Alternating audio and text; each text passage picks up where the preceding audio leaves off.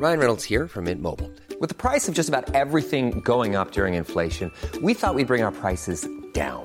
So to help us, we brought in a reverse auctioneer, which is apparently a thing.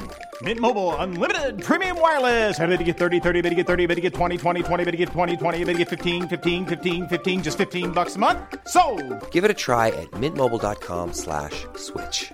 $45 upfront for three months plus taxes and fees. Promo for new customers for limited time. Unlimited more than 40 gigabytes per month. Slows. Full terms at mintmobile.com. When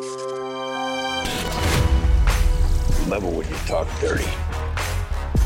trop énervé En plus, il y a des trucs jolis dans le film. Mais je, je mets une perspective pour les gens. C'est que je suis un peu vénère et je suis peut-être, allez, je suis peut-être un chouille euh, dur dans ce, que, dans, dans ce que je dis. C'est pas ton genre. Quand je suis un peu vénère, c'est parce que j'attends le truc. C'est ma cam. C'est complètement mon truc. Moi, quand tu me dis en récit de vengeance avec un mec qu'on a tué sa famille, il a une hache, il va vouloir tuer tout le monde. Bon, évidemment, j'ai le vieux fond qui remonte et j'attends ça. Et comme le film, évidemment, je pas- je vais pas reprocher ça quelque part. Je le reproche un peu, mais euh, je peux pas reprocher ça à Robert Eggers parce que c'est pas ce qu'il veut faire. Évidemment, il est pas, il, il veut pas faire Conan, euh, même s'il en emprunte euh, une certaine mécanique, Ouais, enfin, un postulat. Il l'a cité très régulièrement. Et il- bon, alors il l'a cité régulièrement. Donc c'est un connard. Je, je m'étais dit, je vais être, je vais être nuancé. Et en fait, il m'a mis la pièce là. Pour, pour- donc en fait, il, il croit qu'il veut faire ce nouveau Conan définitif, bah qu'il nique sa mère. Bring it on.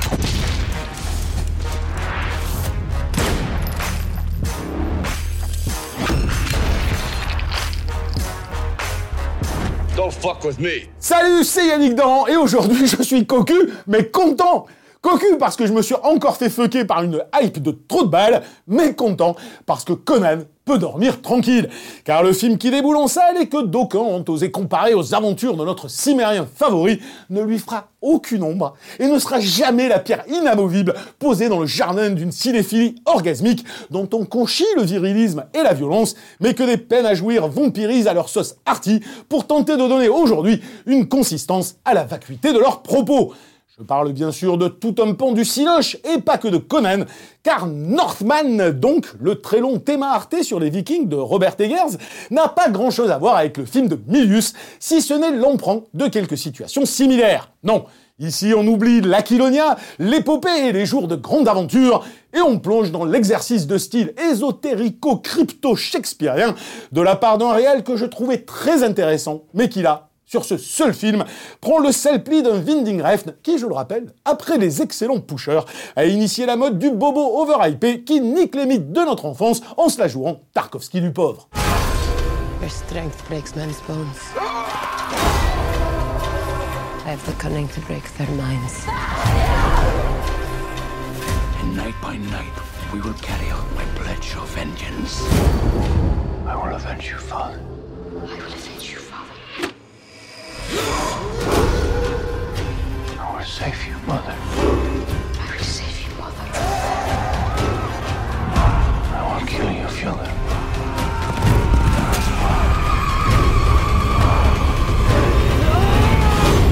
Bon, j'avoue, j'en ai un peu ras le cul d'aller au cinéma pour voir un film de genre populaire et de ne plus avoir le choix contre du fanservice taylorisé d'un côté et de la post sentencieuse pour rien de l'autre. Avec à chaque fois un grand zéro narratif qui frôle l'analphabétisme et qui n'est que prétexte à flatter ou le spectateur ou le réalisateur lui-même. Northman, évidemment, ne se trouve pas du côté de Maverick ou du Marvel certifié Sam Raimi pour les nuls, mais du côté de cette nouvelle façon d'appréhender le genre, tendance boursouflage qui se croit plus malin et qui fait la joie des dandys à mèche rebelle.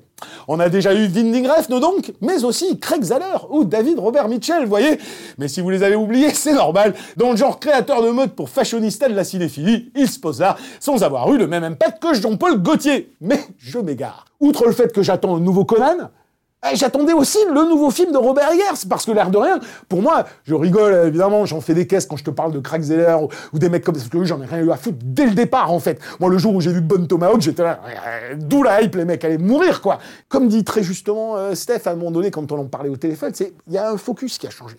On n'a plus du tout la même perception des choses, donc forcément, un mec comme moi, on peut pas me reprocher, tu vois. Comme je ne vais pas reprocher à des mecs de kiffer ce cinéma-là, parce qu'ils ont grandi peut-être avec ça, c'est ce qui a fondé leur culture. Le monde idéologique qu'on leur propose aujourd'hui euh, valorise ce type de désacralisation, de démythification. On dit tout ça. Donc le cinéma participe de ça. C'est-à-dire que des gens qui récupèrent du genre aujourd'hui, ils sont rares ceux qui euh, veulent en retrouver la quintessence de ce qu'ils étaient avant. Maintenant, c'est un autre cinéma de genre. C'est un cinéma de genre euh, que j'appelle artiste, si tu veux, mais c'est le cinéma qui en désacralise les codes. On les prend, mais c'est là où c'est le paradoxe, parce que euh, aller chercher un film de genre et se dire, je vais complètement casser le truc, pourquoi pas? Puis on a déjà vu des réalisateurs qu'on aime le faire, dynamiter les codes. Ça dépend du propos que tu racontes derrière. C'est pas juste détruire pour détruire. Là aujourd'hui, ce qui est terrible, c'est que euh, on le détruit, mais en prétendant l'aimer. C'est là où c'est terrible.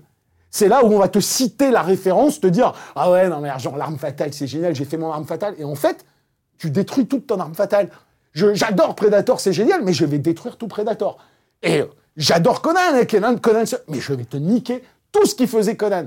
Donc il y a une perversité intellectuelle qui me pose énormément de problèmes, moi, avec ces auteurs-là qui se prétendent des auteurs qui vont réinventer le genre. Moi, j'attends que ça. Un mec qui va, euh, qui va le réinventer de manière intelligente, le genre, si tu veux. Mais on les a pas, ces mecs-là. Pour l'instant, on les a pas. Robert Eggers, donc, nous livre un récit de vengeance mystique chez les Vikings, matinée d'exactitude historique revendiquée, qui, hélas, s'inscrit à mes yeux dans cette veine de tripartie au très joli plan, mais aux prétentions surlignées, à l'ambiance envoûtante, comme on dit, à défaut d'y voir du sens, et aux propos jamais développés, comme si la posture auteuriste adoptée en high concept, en l'occurrence l'adaptation d'un poème scandinave ayant inspiré Hamlet, n'avait finalement pas à être traitée.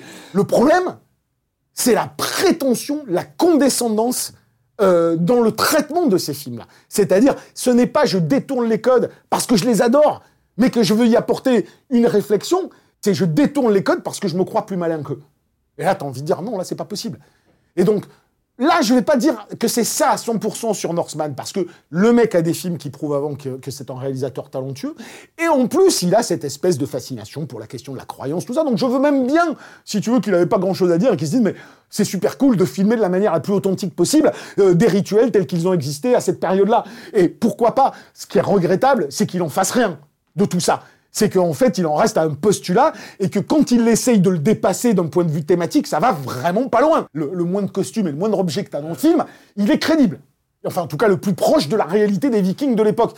Mais, mais tu vois, euh, voilà, t'as Norseman et puis t'as Apocalypto. Et t'as les deux qui ont de la mystique. Et t'as les deux qui ont de la ritualisation. Et euh, t'en as un qui te fait ressortir une authenticité, mais parce que parce que c'est compris. La quintessence du sens sur la chute d'une civilisation est comprise et elle est véhiculée dans la façon dont est traduit et l'histoire, et l'onirisme, et les croyances, et l'authenticité. Dans Norseman, il n'en dit rien des Vikings. Qu'est-ce que ça veut dire, les Vikings? Qu'est-ce que ça signifiait, les Vikings, à cette période-là? Et pourtant, il y a de quoi faire. Il y a des milliards de choses à dire. Et je suis sûr, moi, demain, que euh, Mel Gibson fait un film sur les, euh, sur les Vikings. Va y avoir la quintessence de qu'est-ce que ça voulait dire. Qu'est-ce que ça voulait dire cette époque? Qu'est-ce que ça voulait dire ce peuple? Qu'est-ce que ça voulait dire leurs croyances? Moi, je l'ai pas. Moi, j'ai une vitrine. Magnifique, hein Par moments. Très, très belle.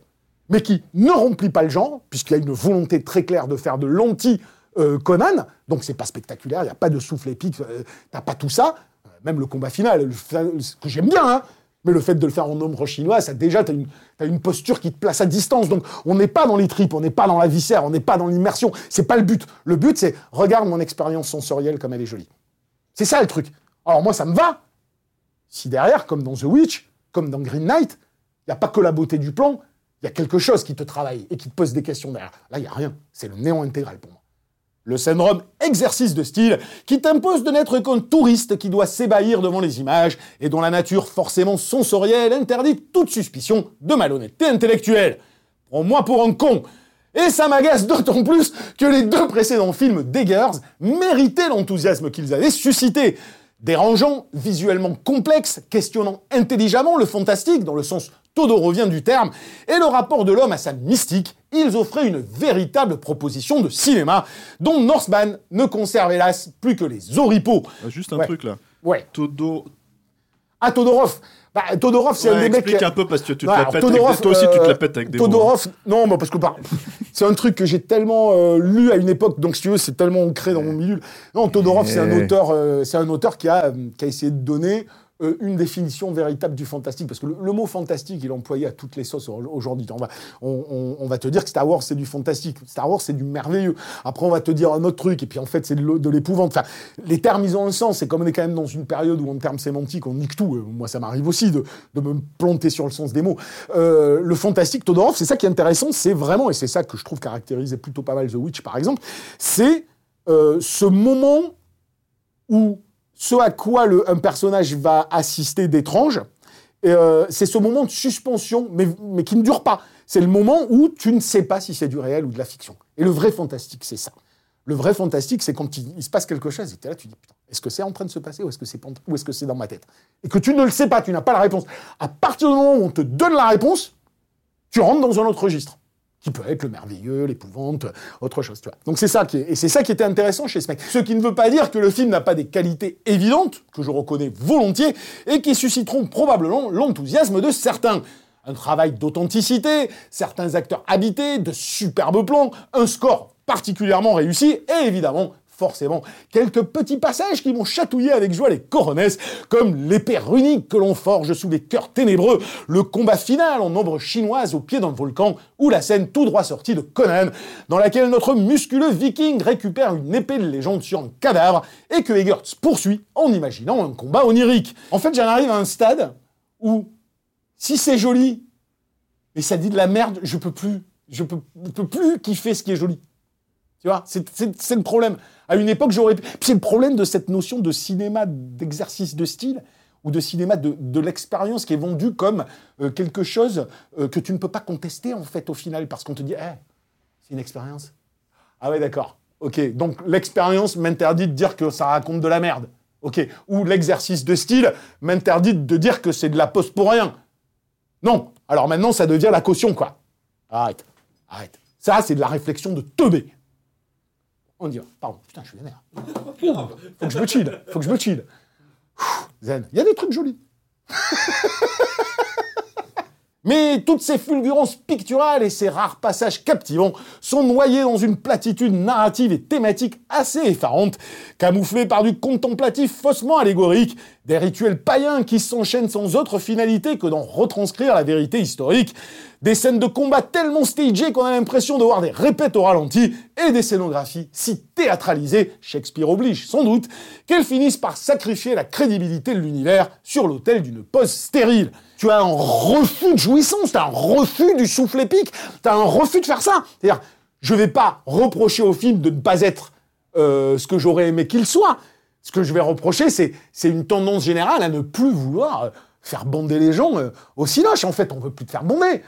Moi, quand je vois tous les mecs me disent Oh là, c'est spectaculaire, c'est épique, mais zombie D'où c'est épique, quoi? C'est l'antithèse de l'épopée D'où d'où il y a du souffle? C'est l'antithèse du truc, il veut pas faire ça Il n'est pas dans le lyrisme il n'est pas dans. C'est pas son objectif. Non, son objectif, c'est de te plomber. Et que ton personnage, il soit bien traumatisé parce qu'il a un problème oedipien. Je dis pas de revivre le cinéma qu'on a aimé dans les années 80 euh, ou 90, voire même euh, avant la crise du Covid.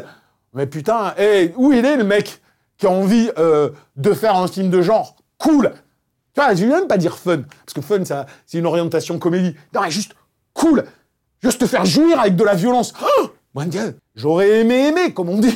Mais outre son côté chipouille, où la majorité du récit se passe dans trois bicoques en bois, c'est bien le hiatus entre un traitement pompeux et le manque flagrant de substance qui rend le film ennuyeux, vain et prétentieux. La Palme allant à cette grande scène dialoguée sur l'amour et la haine entre le héros et sa compagne, visiblement point d'orgue d'une réflexion de haute volée que jamais Milius n'aurait osé écrire, sauf à lui mettre une hache contre la tempe. C'est hallucinant de ramener même dans ce récit-là, qui a une prétention à être d'une exactitude historique totale, qui veut être une allégorie en allant prendre un poème euh, sc- scandinave et qui ne peut pas s'empêcher de ramener ça à une idéologie fallacieuse actuelle, même pas pour la critiquer ou en dire quelque chose d'intéressant. Parce que si au final c'est pour dire euh, vous aurez ma haine et mon amour, enfin je veux dire, c'est maternelle quoi. C'est la maternelle. On est à la maternelle. Ouais, c'est un film de son temps, quoi. Ouais, mais c'est un film de son temps qui fait croire qu'il ne l'est pas.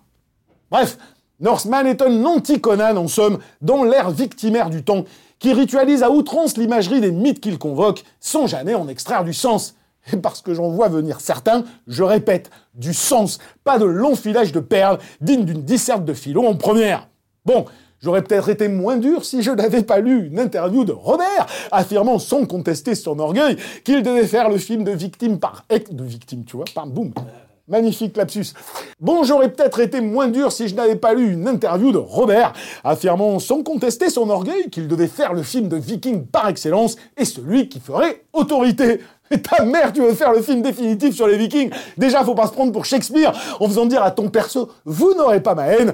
Et puis, attends de voir, parce que je prie Dieu, je croise les doigts, je vendrai ma mère et mon père pour ça, que Mel Gibson fasse son film de Vikings. Et là, là, mec, tu comprendras ce que définitif veut dire. Moi, ça, c'est, en fait, c'est le truc qui m'a tué le plus. D'où Conan, il va réfléchir sur la violence et la haine. tu vois ce que je veux dire? Conan, il réfléchit pas, il fait son truc, quoi. C'est pour ça qu'il est cool. Et sur ce même registre, parce que c'est quand même assez intéressant de voir qu'en très peu de temps, on a eu une adaptation de Shakespeare, une adaptation d'un poème de la légende arthurienne revisité. Euh, donc je parle de tragédie de Macbeth, on a eu euh, The Green Knight, et on a maintenant, maintenant ça. Voilà, moi, si tu veux conclure, je dis vraiment aux gens, matez Green Knight, matez la tragédie de Macbeth, et là, vous avez des films qui ont quelque chose à dire. Voilà la minute Yaran, euh, Yara, tu vois, c'est l'autre. Raon, Conan, Yaran, euh, ça commence à devenir fou. Voilà, la minute Yannick dans c'est terminé avec un Norseman quand même un petit peu décevant, j'en attendais beaucoup plus. On se retrouve la semaine prochaine, alors je sais pas vraiment encore euh, euh, ce qu'on va faire, peut-être de l'actu, peut-être pas de l'actu, en tout cas j'ai pas mal de petits trucs en réserve. Donc voilà, à la semaine prochaine, ciao Mom deserves the best, and there's no better place to shop for Mother's Day than Whole Foods Market. They're your destination for unbeatable savings, from premium gifts to show-stopping flowers and irresistible desserts. Start by saving 33% with Prime on all body care and candles. Then get a 15-stem bunch of tulips for just $9.99 each with Prime. Round out Mom's menu with festive rosé, irresistible berry chantilly cake, and more special treats. Come celebrate Mother's Day at Whole Foods Market.